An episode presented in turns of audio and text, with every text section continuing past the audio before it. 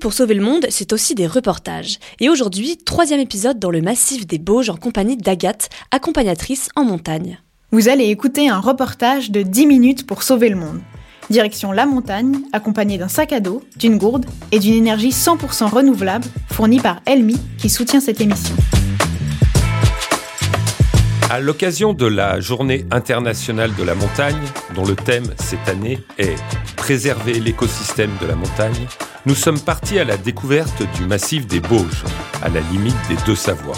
Un massif peu connu et situé à l'écart des grands axes, qui a su pourtant conserver une forme d'équilibre entre ses différentes activités. Pour nous guider le long de ces montagnes de moyenne altitude, Agathe Père, accompagnatrice de randonnée, qui nous parle dans le chapitre de ce jour comment le réchauffement climatique affecte les différentes activités du massif des Bauges. 10 minutes pour sauver le monde.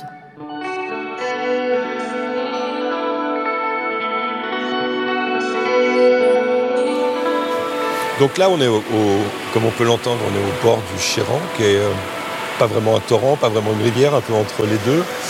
L'eau potable, est-ce qu'ils subissent, euh, ce que, par exemple tu es originaire de Bretagne, il y a tout le phénomène des algues vertes et puis de la, pollution des sols qui sont liés à l'agriculture. C'est quoi la situation ici? Est-ce qu'on est loin de, ça? Euh, La situation ici, c'est compliqué parce que bah, du coup, on en revient à notre massif calcaire qui est donc un gruyère. Ça s'appelle euh, un massif karstique. C'est un mot qui vient du slovène. le relief comme ça de galeries souterraines dans le calcaire ça, vient du, donc, du slovène karst. Toutes ces galeries souterraines, il faut bien imaginer que l'eau, euh, quand elle coule au sommet de la montagne, euh, elle va euh, là où c'est le plus simple d'aller pour elle, donc elle s'infiltre dans toutes ces galeries. Et très très vite, en fait, toute l'eau des Bauges, elle part lac du Bourget, lac d'Annecy. On est un super château d'eau pour nos, voisins des vallées. Mais par contre, bah, nous, l'été, il y a pas mal de villages. alors cette année, on, a réussi à s'en sortir, mais l'été dernier qui avait été très chaud, très caniculaire, il y avait eu beaucoup de villages qui ont dû être ravitaillés par camions citernes d'eau parce que les sources étaient taries. Et donc là, on imagine euh, le Chéran, là, on le voit euh, en période, euh, ça fait peut-être deux mois qu'il n'a pas de pleuvoir, donc il est hyper large, il prend toutes les berges. Et l'été, il y a juste un petit filet qui coule au milieu. Donc nous, c'est plutôt un problème d'eau qui s'en va.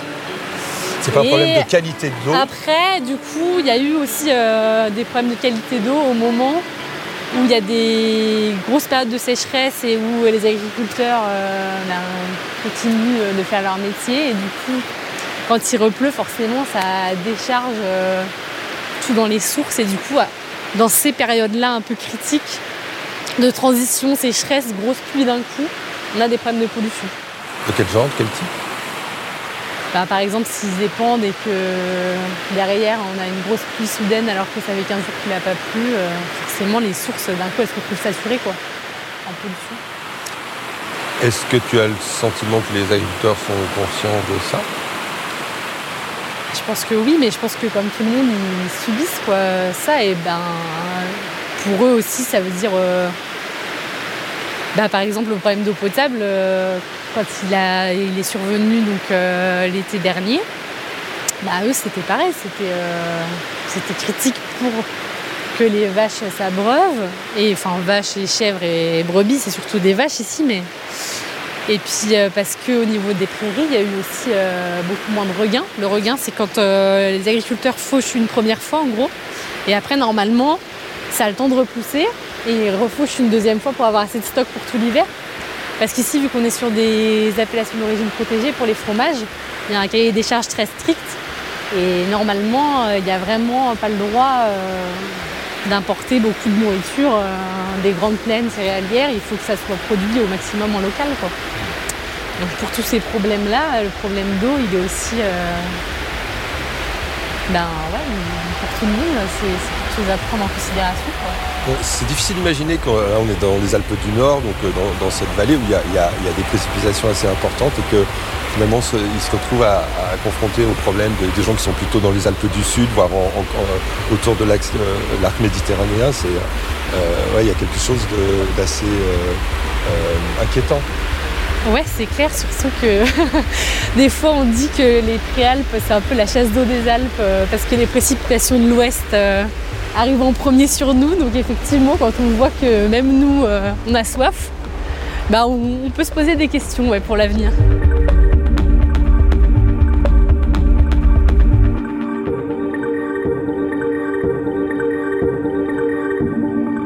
Dix minutes pour sauver le monde.